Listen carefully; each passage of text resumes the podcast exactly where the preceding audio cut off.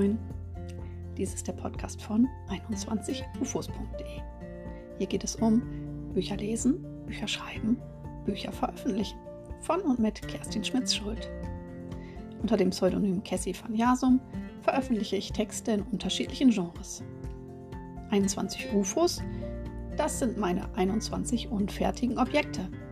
Texte in unterschiedlichen Stadien, die ich nach und nach veröffentliche. Mein Lebenswerk. Auf diese Reise nehme ich dich mit. Außerdem unterhalte ich mich mit unterschiedlichen Menschen aus der Buchbubble. Schön, dass du dabei bist.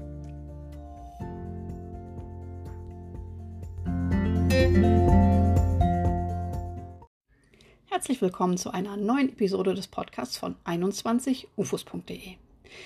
Die heutige Folge beschäftigt sich mit dem Thema, muss eine Veröffentlichung Geld kosten? Es ist ein bisschen eine Folge geworden wie ein Manifest. Ich äh, teile hier absolut meine persönliche Meinung zu dem Thema mit ähm, und würde mich gerade bei diesem Thema unheimlich aus, auf Austausch mit dir freuen. Gerne ähm, hier direkt in der Podcast-Episode auf meinem Blog, zu dem es einen gleichnamigen Artikel gibt. Und ähm, auf Instagram natürlich auch. Äh, ich werde einen Post machen zu dieser Folge und würde gerne mit dir darüber ins Gespräch kommen. Ja, Self-Publishing, das ist eine tolle Möglichkeit, sein Buch hinaus in die Welt zu schicken. Es kann aber auch mit hohen Kosten verbunden sein. Muss das sein? Dazu habe ich mir ein paar Gedanken gemacht. Wie du vielleicht weißt, wenn du mir schon etwas länger folgst, ähm, habe ich früher im Verlag veröffentlicht, habe eine ganze Reihe Heftromane geschrieben und äh, konnte auch vom Schreiben leben ja, aus familiären Gründen kam das Veröffentlichen zum Erliegen und es folgte tatsächlich eine Veröffentlichungskrise, will ich das mal nennen, weil ich auch ähm, fertige Texte nicht mehr äh, publizierte. Daraus ist dann ja letztlich auch mein Projekt 21ufos.de entstanden. Wie bin ich dieser Krise entkommen? Das Zauberwort, das Zauberwort hieß für mich Self-Publishing. Das äh, Self-Publishing das hat für mich mit auf ganz niedrigem finanziellen Niveau begonnen, 2019. Das war für mich der erlösende Faktor, den habe ich gebraucht, um diesen Kreislauf aus Schreiben und Nicht-Veröffentlichen zu durchbrechen. Ich wollte einfach nicht mehr nur für die Schublade schreiben. Ich wollte wieder, dass meine Bücher raus oder wollte, dass meine Bücher, dass meine Geschichten raus in die Welt gehen und gelesen werden. Ich hatte auch einen privaten Druck in Auftrag gegeben für mein eigenes Bücherregal. Das hatte mir aber damals nicht gereicht. Es kostete mich dann letztlich keine 20 Euro, mein Buch zu veröffentlichen und dem äh, Markt und den LeserInnen eben zugänglich zu machen. Hätte ich jetzt mich für eine ähm, reine E-Book-Version entschieden, wäre nicht mal dieser Betrag fertig gewesen. Das Geld, das habe ich an einen Distributor gezahlt und alle anderen Ausgaben habe ich mir damals aber gespart. Der Grund war für mich, dass ich, wenn ich mir jetzt auch noch hohe finanzielle Hürden auferlegt hätte, es einfach nicht geschafft hätte, ja, aus diesem Kreislauf zu rauszukommen. Der Prozess, der hat mich so schon unheimlich viel Kraft gekostet, auch ohne diesen weiteren Druck, da ähm, Geld für in die Hand nehmen zu müssen. Ähm, und es vergessen auch viele, dass die Zusammenarbeit mit anderen an einem Buch auch Kraft und Zeit und Nerven kostet und mancher will das in dem Moment vielleicht auch gar nicht. Ich ähm, hätte mich davon auch überfordert gefühlt und wollte einfach nur, dass mein Buch das Licht der Welt entdeckt. Ich habe damals also einen kleinen Liebesroman herausgebracht. Das war die erste Auflage von Der Sturm brachte ihren Retter. Kein Lektorat, kein gekauftes Cover, nix. Ja, Sparversion. Danach folgte mein Drehbuch Ertrinkende Pflanzen auf Leinwand. Die beiden habe ich ja mittlerweile neu aufgelegt und habe ganz viel eingekauft, was äh, der Buchmarkt so verlangt. Ich wollte das so, ich hätte es aber nicht müssen und habe es ja auch anders getan vorher. Das war meine freie Entscheidung, diesen Weg zu gehen. Ähm, weil ich meine Geschichten so und nicht anders veröffentlichen wollte. Das Geld hatte ich ehrlich gesagt auch nicht herumliegen, sondern ich habe es mir geliehen. Das war ein Wagnis, das ich aber nicht bereue.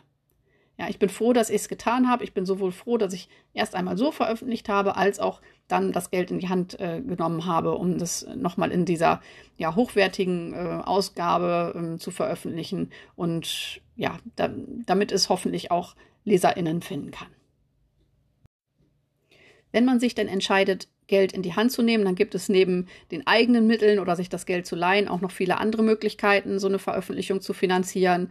Äh, ich mache es mir der Einfachheit halber jetzt mal leicht und möchte da auf meinen Blogartikel verweisen. Dort findest du einen entsprechenden Link, ähm, wo ich auf ein Video verweise, unbezahlte Werbung äh, für, für ähm, die Self-Publishing-Agentur äh, Autorenträume, die dazu ein ähm, Video aufgenommen hat. Äh, vielleicht mache ich dazu auch nochmal einen Blogbeitrag oder eine Podcast-Episode, aber das würde jetzt hier den Rahmen sprengen. Insofern sieh es mir nach, dass ich da jetzt drauf verweise. Ich möchte eins ganz klar sagen: Ein Text gewinnt durch ein Lektorat. Ich habe unheimlich viel dadurch gelernt. Ähm, der Text ist besser geworden und es ist letztlich ja ein, ein Gewinn für mich gewesen und für meine LeserInnen. Ähm, die LeserInnen wird dadurch auch vielleicht animiert, das Buch überhaupt sich anzugucken oder zu kaufen, wenn es ein schönes Cover hat. Und ein guter äh, Buchsatz sorgt für ungehinderten Lesegenuss. Ja. Meiner Meinung nach ist das Korrektorat der Punkt, auf den AutorInnen am allerwenigsten verzichten sollten. Die Rechtschreibfehler stören, glaube ich, die allermeisten. Und das wäre, wäre auch das, wo ich am ehesten noch immer bereit wäre, Geld für auszugeben, wenn ich an allem anderen spare. Um es ganz deutlich zu sagen, all diese Dienstleistungen, die haben ihren Sinn und ihre Berechtigung. Und wenn sie irgendwie gewollt sind und finanzierbar sind, dann ist das wunderbar. Ja, aus gutem Grund lasse ich äh, meinen Geschichten, die meisten davon, ja auch angedeihen. Aber sie sind kein Muss. Sie sind eine Option. Ich kann natürlich auch die Kritik nicht ausblenden, ähm, die es gibt an Büchern, die äh, solche, ja, äh, Möglichkeiten wie Lektorat, Korrektorat und so weiter nicht genutzt haben. Ähm, die Frage, die von Kritikern immer wieder gestellt wird, ist, verderben schlecht gemachte Bücher den Markt? Verprellen sie die Leserschaft? Ähm, werfen sie ein schlechtes Licht auf das Self-Publishing? Ja? Aus Sicht des professionellen Self-Publishings kann ich diese Gedankengänge verstehen. Auch ich möchte meine Bücher verkaufen, ich möchte meine Leserinnen überzeugen, auch Bücher aus dem Self-Publishing zu lesen.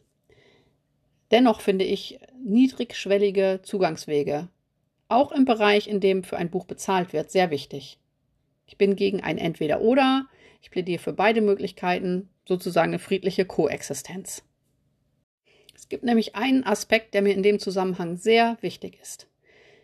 Self-Publishing ist für mich Demokratie pur. Auch die Stimme von einer alleinerziehenden Mama oder von einem ungelernten Arbeiter, der nur eine kleine Rente hat, soll gehört werden können. Ich war selbst mal alleinerziehend, ich weiß, was es bedeutet, jeden Cent umdrehen zu müssen und ich hatte bestimmt kein Geld für Lektorat und so weiter.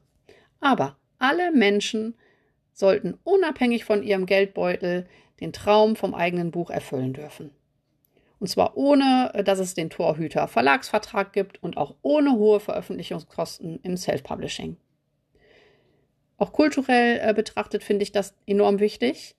Ähm, alle Menschen sollten eben die Möglichkeit haben, ihre Gedankenwelt zugänglich zu machen. Und dieser äh, gern, äh, ja, gern zitierte Satz, dass man ja wenigstens einem bekannten Deutschlehrer seine Texte vorlesen könnte, damit der da mal drüber guckt, das haben auch nicht alle.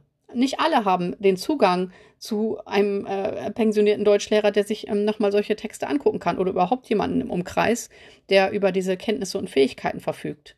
Und dennoch finde ich, dass alle Menschen, egal aus welchem Bereich sie kommen, egal welchen Background sie haben, Bücher schreiben sollen dürfen. War das jetzt richtig? egal. Der Verlag war ja ganz, ganz lange so ein äh, Zugangsverhinderer, äh, so ein Torhüter zum Buchmarkt. Ja, den gibt es nicht mehr. Und das ist auch gut so. Natürlich braucht die Buchlandschaft, braucht der Markt Verlage. Und der Markt braucht meiner Meinung nach auch das Self-Publishing für alle. Ich finde es ganz schlimm, äh, wenn es dann innerhalb ähm, der Self-Publishing-Szene wieder hohe Hürden gibt, ja, die von, die auch aus dem Self-Publishing heraus selbst geschaffen werden, damit alle erscheinenden Bücher irgendwie mit Verlagspublikationen mithalten, in Anführungszeichen, ja, können. Das ist vielleicht gar nicht der Sinn dahinter. Vielleicht ist es auch gar nicht das Anliegen äh, der jeweiligen Autorin, des jeweiligen Autors. Ich würde mir wünschen, dass die Self-Publishing-Szene es zunehmend schafft, da objektive Standards festzusetzen, damit ähm, die Leserinnen, die Leser Orientierung bekommen, was sie für ihr Geld bekommen. Ja, es gibt ja oft den ähm, Blick ins Buch, fällt mir da spontan ein. Da kann man äh, in dieser kleinen, äh, diesem kleinen Einblick, in dieser Leseprobe schon mal das Impressum studieren, die ersten Seiten lesen. Das hilft dabei, das Werk einzuordnen. Da weiß man, was auf einen zukommt und eben, ob man als Leser, als Leserin bereit ist, dafür einen Obolus zu entrichten. Auch kann man als äh, Autor, als Autorin offensiv hingehen und die ähm, Leser direkt auf den ersten Seiten informieren, dass zum Beispiel ein Korrektorat aus finanziellen Gründen nicht möglich war. Ja? Hinweise werden aber gerne angenommen. Das wäre mutig und fair. Ähm, Literaturpreise für Bücher aus dem Self-Publishing sind natürlich auch eine Option zur Orientierung.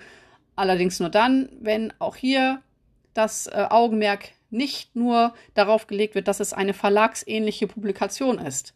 Sonst wird es wieder ein Entweder-Oder. Ja, zum Abschluss, wie mache ich es heute? Die Fragen, die ich mir heute beim Veröffentlichen stelle, sind, was ist mir wichtig, wo will ich eigentlich hin, was und wen will ich mit genau diesem Text erreichen und wen kann ich auch erreichen, hm, welches Budget ist überhaupt realistisch, um es ansatzweise in diesem Leben wieder reinzubekommen, bei vielleicht einem äußerst experimentellen Text. Nach diesen Überlegungen lege ich dann das Budget fest. Wenn keins vorhanden ist, wird trotzdem veröffentlicht. Pimpen kann ich nämlich immer noch später. Das habe ich bereits mehrfach bewiesen und das mache ich auch so.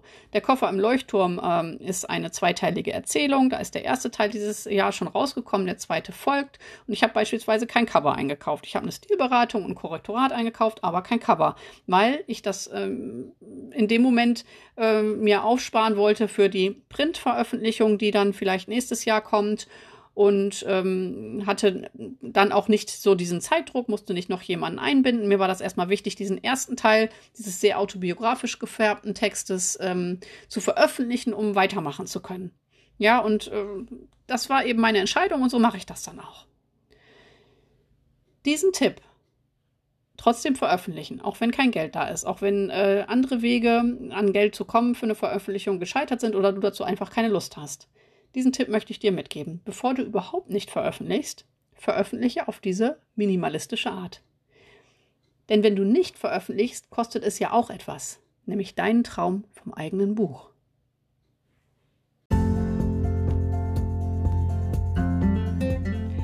Ja, damit verabschiede ich mich für heute. Vielen Dank fürs Zuhören. Vielleicht bis nächste Woche. Deine Kerstin Schmitz-Schuld von 21ufos.de.